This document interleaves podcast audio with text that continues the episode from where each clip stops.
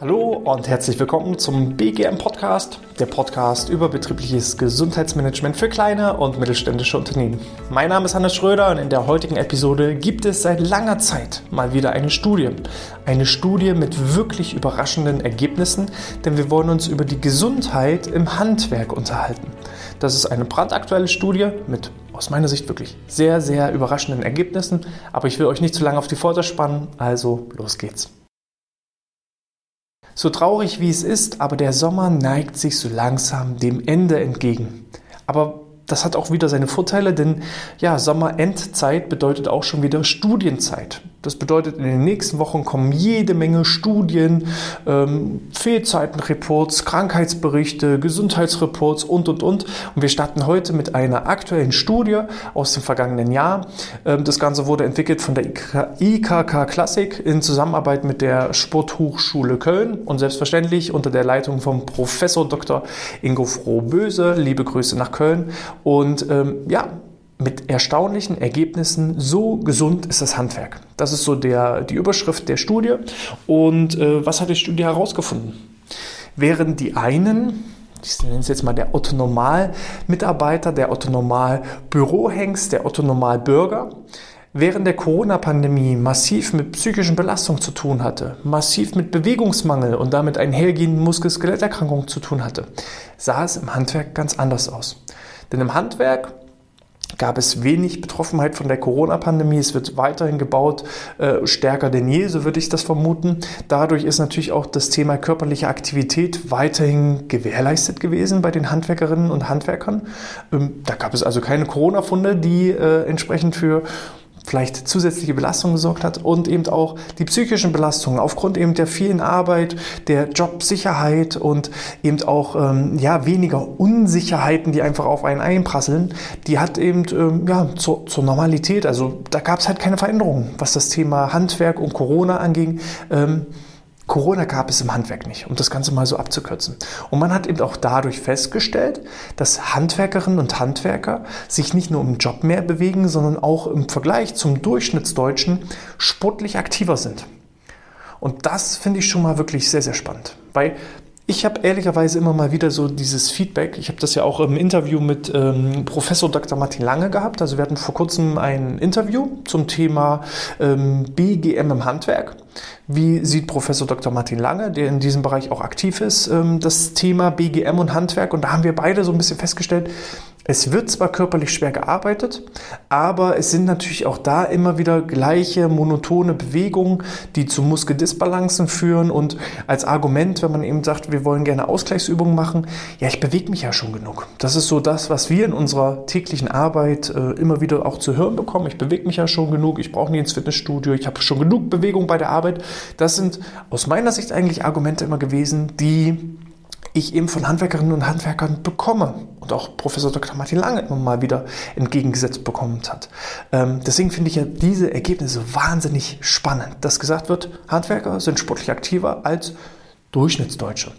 Der Vorteil von äh, kleinen Handwerksbetrieben ist eben auch, dass es einen starken Zusammenhalt in der Belegschaft gibt. Und auch das ähm, merke ich immer wieder. Das ist wie so eine Art kleine zweite Familie, familiäre Atmosphäre, gerade auch wenn man vielleicht nicht um den Kirchturm ringsherum arbeitet, sondern auch noch auf Montage unterwegs ist, ähm, Zimmer mit Kolleginnen und Kollegen teilen muss, also den ganzen Tag auf Arbeit verbringt, dann noch die Freizeit miteinander verbringt, die ganze Woche aufeinander hängt, dann baut man natürlich auch gewisse soziale Kontakte einfach auf, teilt sein Leid miteinander, ähm, Freude teilt man miteinander, Ängste, Sorgen teilt man miteinander und dass sich da wie so eine Art zweite Familie bildet, das ist für mich durchaus nachvollziehbar und da kann ich sagen, da ähm, ist eher ein Miteinander im Handwerk anstatt so Ellbogengesellschaft gegeneinander. Also da ist auch nochmal ein wichtiger Punkt, Teambildung, wo sich andere Branchen, andere Arbeitgeber, andere Arbeitnehmer ähm, auch nochmal eine Scheibe abschneiden können. Eher miteinander statt gegeneinander und das stärkt natürlich auch die sozialen Ressourcen, das stärkt die psychischen Ressourcen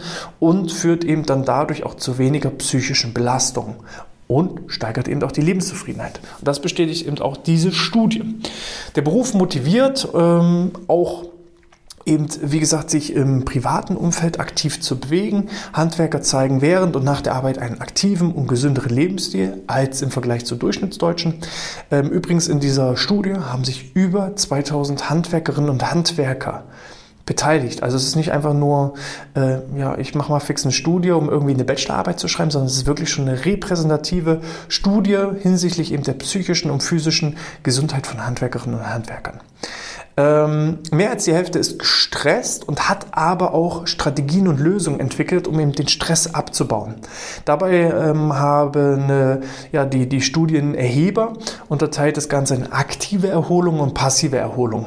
Unter der aktiven Erholung wird zum Beispiel verstanden, dass 25 Prozent aller befragten ähm, Teilnehmerinnen und Teilnehmer, die sich auch gestresst fühlen, ähm, sich aktiv erholen, indem sie Zeit mit der Familie, Familie verbringen. Also das ist so auf Punkt Nummer eins. Ähm, aktiv Zeit mit der Familie verbringen, um einfach Stressbelastung zu reduzieren.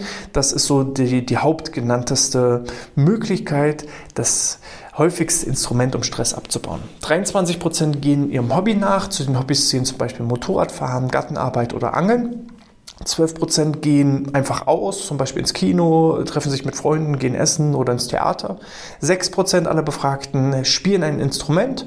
5% nutzen aktiv Entspannungstechniken wie PMR, Yoga, Qigong, Tai Chi, autogenes Training und so weiter. Und 3% erholen sich in Form von Reisen.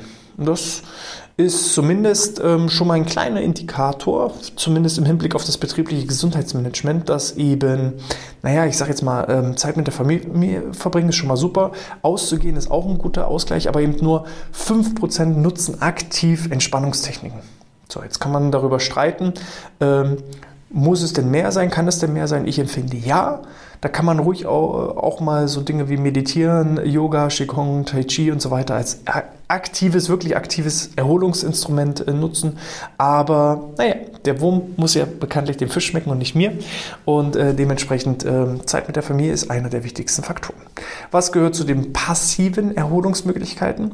21 Prozent aller Befragten haben angegeben, dass sie sich passiv erholen, indem sie einfach Fernsehen. Darüber lässt sich jetzt wieder streiten, wie gesund denn Fernsehen ist. Lassen wir einfach mal so stehen. Hier geht es ja um die Studienergebnisse und nicht meine persönliche Meinung. 19% sagen, sie können sich passiv ideal erholen, indem sie schlafen, ruhen, einfach nur da liegen und entspannen. 15% ähm, erholen sich durch Lesen, 8% spielen Computer oder surfen im Internet und 3% machen Wellness, Entspannungsmassagen, Sauna und dergleichen. Insgesamt 41 Prozent aller Befragten treiben nach der Arbeit Sport oder gehen spazieren.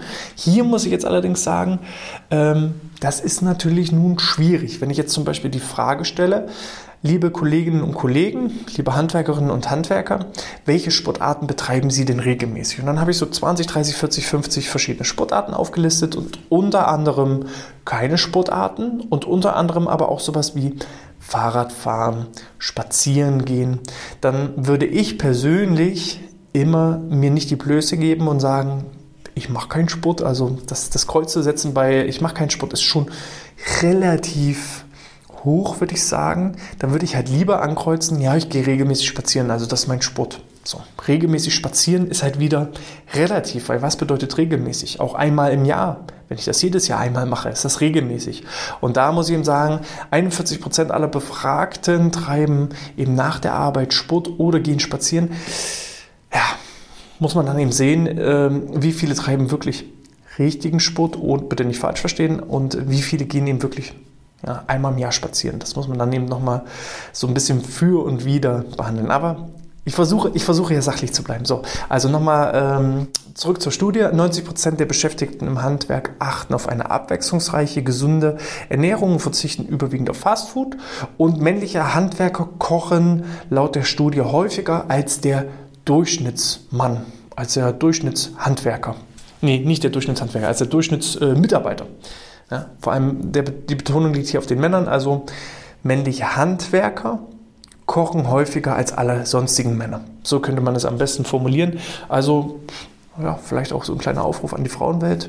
Wenn ihr also einen Mann sucht, der äh, regelmäßig kocht, dann stehen die Chancen bei einem Handwerker deutlich höher als bei dem Durchschnittsmann.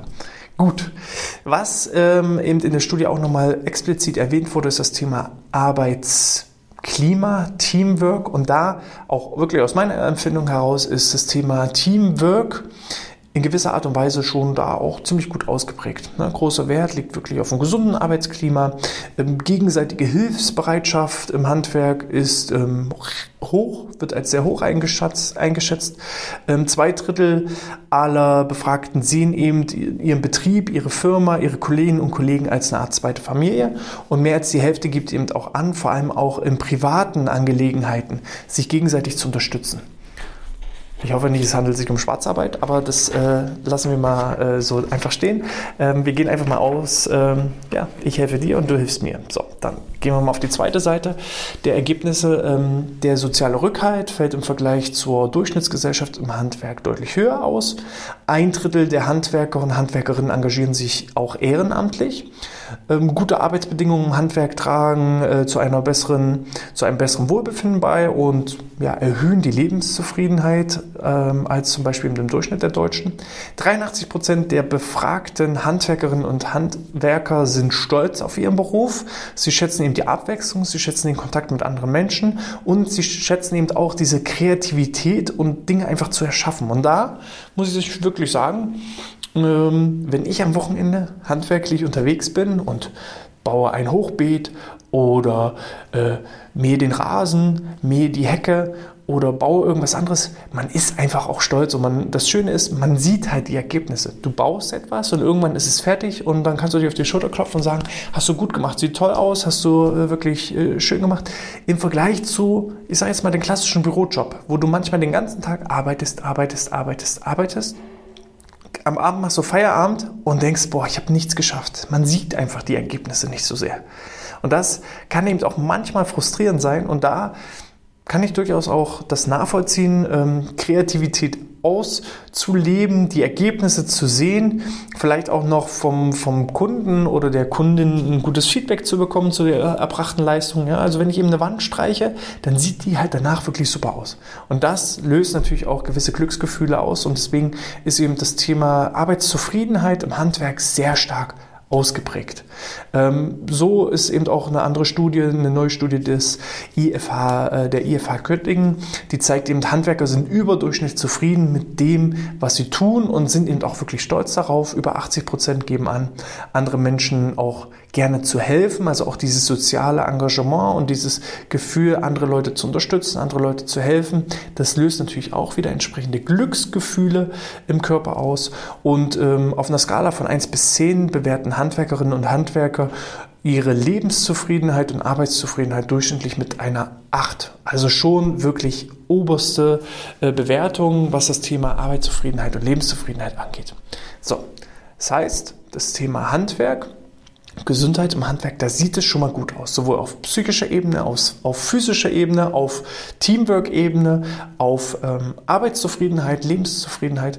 Aber, jetzt kommt wenigstens ein Aber, im Bereich BGM gibt es durchaus noch Entwicklungsmöglichkeiten. Jetzt lässt sich natürlich darüber streiten, muss man denn jetzt was machen, wenn alle sowieso physisch gesünder sind als der Rest der Deutschen, wenn alle psychisch fitter sind, wenn mehr Teamwork ist, wenn mehr Zufriedenheit ist, muss ich dann noch ein BGM machen. Ich bin kein Geschäftsführer und habe auch nicht da die Verantwortung hinsichtlich äh, meinem Handwerksteam, äh, da Entscheidungen zu treffen. Das muss jeder für sich selber treffen. Aber 73 Prozent der Befragten geben an, dass in ihrem Betrieb noch keine Gesundheitsmaßnahmen im Bereich der Gesundheitsförderung angeboten werden. Das heißt, lediglich 27 Prozent aller Unternehmen machen da etwas. Und ich empfinde, das kann auch als richtig guter und wichtiger Wettbewerbsvorteil genutzt werden. Weil wenn ich vorher schon zufrieden bin, ist es ja schon mal gut. Aber wenn ich vielleicht ein anderes Unternehmen nutzen könnte, äh, mir vielleicht ein Jobangebot anbietet, wo es auch noch Gesundheitsmaßnahmen gibt, wo ich noch mehr das Gefühl habe, etwas wird für mich getan und ich werde nicht einfach nur als Mitarbeiter oder Mitarbeiterin wahrgenommen, dann könnte es durchaus ein entscheidender Wettbewerbsvorteil sein.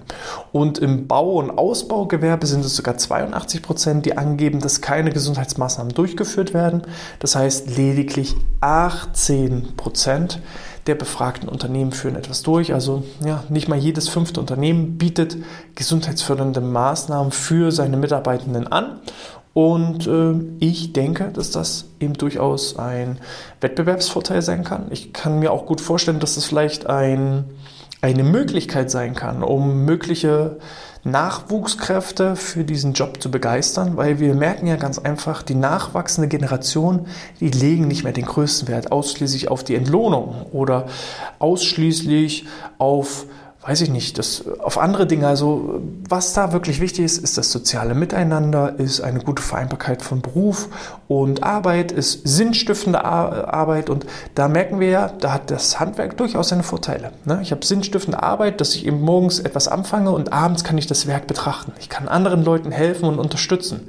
Ja, wenn ich auch äh, beispielsweise ein großes Pflegeheim mit aufbaue, dann führt das ja dazu, dass eben auch die ältere Gesellschaft gut und wohlbehütet betreut werden kann. Oder wenn ich eine Kita baue oder andere Bauprojekte einfach ähm, durchziehe, dann führt das eben auch zu einer sinnstiftenden Arbeit. Und wenn ich das dann noch kombiniere mit gesundheitsfördernden Angeboten, die noch mehr die Teambildung fördern, dann kann das aus meiner Sicht ein entscheidender Wettbewerbsvorteil sein gegenüber anderen Unternehmen, als auch ein entscheidender Wettbewerbsvorteil zur Gewinnung von neuen Fach- und Führungskräften, Nachwuchskräften.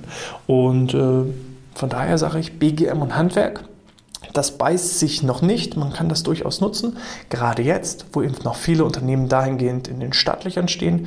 Und wenn es aber jetzt eben auch schon gute Ergebnisse gibt, in Form von wenig Krankenstände, dann kann man da ja, dann braucht man nicht erstmal die Brände löschen, sondern kann man ja gleich richtig durchstarten und richtig loslegen. Von daher, Attacke, falls ihr Meinungen dazu habt, sind die Ergebnisse für euch genauso überraschend wie für mich. Ich hätte es ehrlich nicht gedacht, dass es im Handwerk deutlich gesünder als im Rest der Bevölkerung zugeht. Ähm, sind die genauso für euch überraschend, dann schreibt mir doch gerne eine E-Mail. Schreibt mir doch auch gerne mal, wenn ihr selber ein Handwerksbetrieb seid, der auch schon gesundheitsfördernde Maßnahmen durchführt, also einer der wenigen 17 beziehungsweise äh, oder 18 Prozent beziehungsweise 27 Prozent. Falls ihr da eben auch schon Maßnahmenideen habt, dann schreibt mir da doch gerne, dann würde ich euch gerne zu einem Best Practice äh, Interview einladen, damit wir eben noch mehr Unternehmen dahingehend sensibilisieren können, Maßnahmenideen entwickeln können, aufzeigen können und einfach darstellen können, dass es sich dann trotzdem lohnt, ein BGM aufzubauen. Die E-Mail schreibt ihr bitte an info.outness.de. Falls euch diese Episode gefallen hat, freue ich mich wie immer über eine 5-Sterne-Bewertung in iTunes oder in der Apple Podcast App. Und ansonsten heißt es für mich, bleibt weiterhin aktiv, bleibt weiterhin gesund, bleibt wohl auf. In diesem Sinne, sportfrei und bis zum nächsten Mal.